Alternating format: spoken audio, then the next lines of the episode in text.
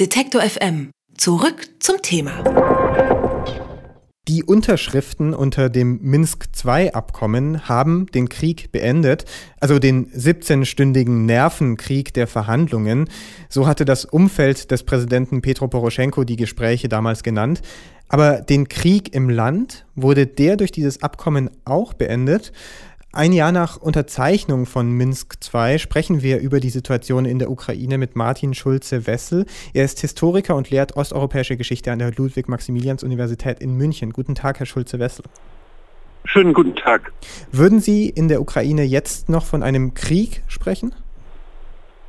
Also es ist äh, sicherlich jetzt kein Krieg, der ständig geführt wird, kein Krieg im klassischen Sinne, aber die Kriegshandlungen haben, lokale Kriegshandlungen haben noch nicht aufgehört. Es wurde Gerade ja in den letzten Tagen ist es auch wieder zu Kampfhandlungen gekommen.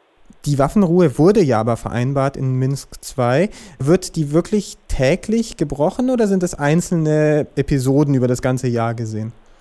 Nein, es sind keine kontinuierlichen Kampfhandlungen Dennoch muss man sagen, die Lage ist weiter labil und man kann nicht davon sprechen, dass es eine befriedigende Situation gibt, an die ja beispielsweise die Aufhebung der Sanktionen gebunden sein soll. Okay, Sie sagen uns, an manchen Tagen wird geschossen, aber die allgemeine Situation ist auch nicht gut. Was sind dann die anderen Punkte, an denen das noch hängt? Ja, wir können nicht von einer, nicht mit Zuversicht sagen, dass die Situation sich weiter stabilisieren wird. Äh, die, wir sind nicht an einem Point of No Return zum Frieden, sondern was mit Minsk II erreicht worden ist, und das ist ja schon eine ganze Menge, ist, dass die Dynamik hin zum Krieg durchbrochen worden ist. Aber die Situation ist weiterhin unentschieden äh, und insofern muss sie auch sehr genau beobachtet werden und es muss auch Russland in diesem Zusammenhang sehr genau beobachtet werden, weil das die entscheidende Macht ist, die die Konflikte in der Ostukraine initiiert hat und sie auch wach hält. Dann sprechen wir doch über Russland. Wie hat sich das Verhältnis zwischen Russland und der Ukraine verändert durch dieses Abkommen? Russland hat im Moment natürlich andere Sorgen. Es ist in dem Syrien-Konflikt engagiert. Und insofern steht die Ukraine jetzt auch in der medialen Berichterstattung in Russland selbst nicht mehr im Vordergrund. Das heißt, es entsteht nicht mehr wie während des heißen Konfliktes ein ständiger Erwartungsdruck in der russischen Öffentlichkeit selbst, dass die russische Politik dort erfolgreich sein muss. Das ist ein Fortschritt, der aber nichts mit der Situation in der Ostukraine selbst zu tun hat. Diese ist weiterhin nicht gelöst. Also der Krieg im eigentlichen Sinne kann zurückkommen in die Ostukraine. Heißt das, dass weil der Druck, der öffentliche Druck in Russland eben nicht mehr so da ist, da in der Ukraine was zu machen und hart zu sein, sage ich mal, weil der, dieser, dieser Druck nicht mehr so da ist, hat sich die Position von Russland zur Ukraine verändert oder redet man jetzt nur nicht mehr drüber, aber es ist die gleiche? Die Situation, die wir vor einem Jahr hatten, war ja, dass eine aufgeheizte russische Öffentlichkeit, die vom Staat selbst aufgeheizt worden ist, dass die auch einen Erwartungsdruck an die russische Politik formuliert hat. Das heißt, es gab äh, und gibt sicherlich auch noch ausgesprochene Scharfmacher in der russischen Öffentlichkeit, die Putin selbst sich geschaffen hat. Äh, dadurch, dass der Ukraine-Konflikt jetzt nicht mehr ganz oben in den Schlagzeilen ist, sondern eben der Konflikt in Syrien und sicherlich auch die innere Situation in Russland. Dadurch ist die Situation etwas offener geworden, etwas einfacher geworden. Das bedeutet aber nicht, dass man wirklich darauf vertrauen könnte, dass es eine dauerhafte Entwicklung hin zu, einer, zu einem Frieden in der Ostukraine gibt. Für diese Entwicklung braucht es sicherlich da, ich denke, da werden Sie mir zustimmen, weiterhin Gespräche und Abstimmungen zwischen den Parteien, vielleicht auch Vermittlung. Deutschland hat 2016 ja den Vorsitz der Organisation für Sicherheit und Zusammenarbeit in Europa, für die OSZE, und wäre also bemächtigt, Druck auf, auf alle beteiligten Lager auszuüben. Könnte Deutschland da eine Rolle spielen und den Friedensprozess vorantreiben? Ja, Deutschland, insbesondere Angela Merkel und, und Frank-Walter Steinmeier, führen ja beständig Gespräche mit, mit Russland etwa. Also die Behauptung, die mit dem Besuch Seehofers in Moskau verbunden war, dass er nun der Politiker ist, der den Dialog mit Russland führt, ist ja völlig falsch und irreführend. Diese Gespräche werden kontinuierlich von Deutschland mit beiden Seiten geführt.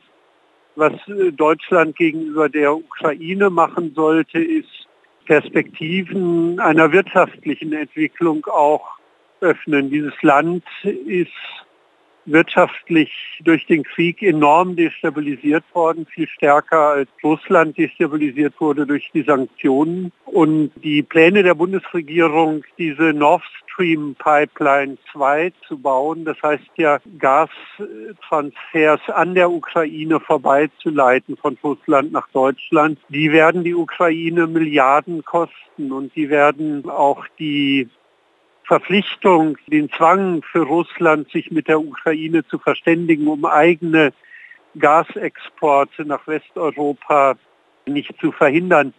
Die werden diesen Zwang vermindern und das fördert die Friedenssituation keineswegs. Umgekehrt gesagt, der Frieden ist sicherer, wenn Russland durch die Pipeline, die durch die Ukraine führt, ein eigenes Interesse daran hat, dass zwischen Russland und der Ukraine ein halbwegs einverträgliches Verhältnis weiter besteht.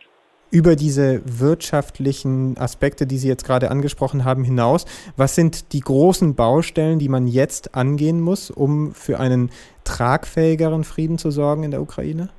Wir dürfen in Deutschland nicht meinen, dass wir das wirklich in der Hand hätten. Also Deutschland ist tatsächlich in diesem Konflikt die eine ausgesprochen wichtige Instanz geworden, aber dennoch sind natürlich die politischen Möglichkeiten beschränkt. Es gibt da keine Zauberformel, mit der man den Frieden herbeiführen kann. Auf kulturellem Gebiet, meine ich, ist sehr viel gewonnen, wenn man etwa auf der Ebene von Geschichtskommissionen oder auch offiziellen Historikerkommission mit Ukrainern und Russen über ihr Geschichtsbild spricht und in längerer Perspektive nicht nur bilateral, also Deutsche mit Ukrainern und Deutsche mit Russen, sondern auf mittlere Sicht sollte daraus auch ein Trialog werden.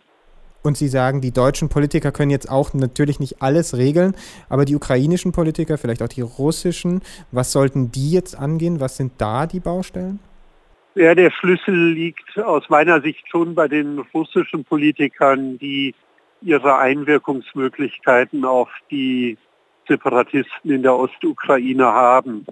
Ähm, gleichwohl ist es klar, also beide Parteien müssen sehen, dass sie den Konflikt nicht anheizen und die Ukraine wird eine Lösung finden müssen, in der die Ostukraine weiterhin dazugehört, aber die kulturellen Interessen der Ostukrainer, das heißt sprachliche Interessen, Interessen an eigener Geschichtskultur auch respektiert werden. Vor einem Jahr ist Minsk II in Kraft getreten. Wir haben eine Bilanz gezogen mit dem Osteuropa-Historiker Martin Schulze-Wessel. Vielen Dank, Herr Schulze-Wessel. Sehr gerne. Alle Beiträge, Reportagen und Interviews können Sie jederzeit nachhören im Netz auf detektor.fm.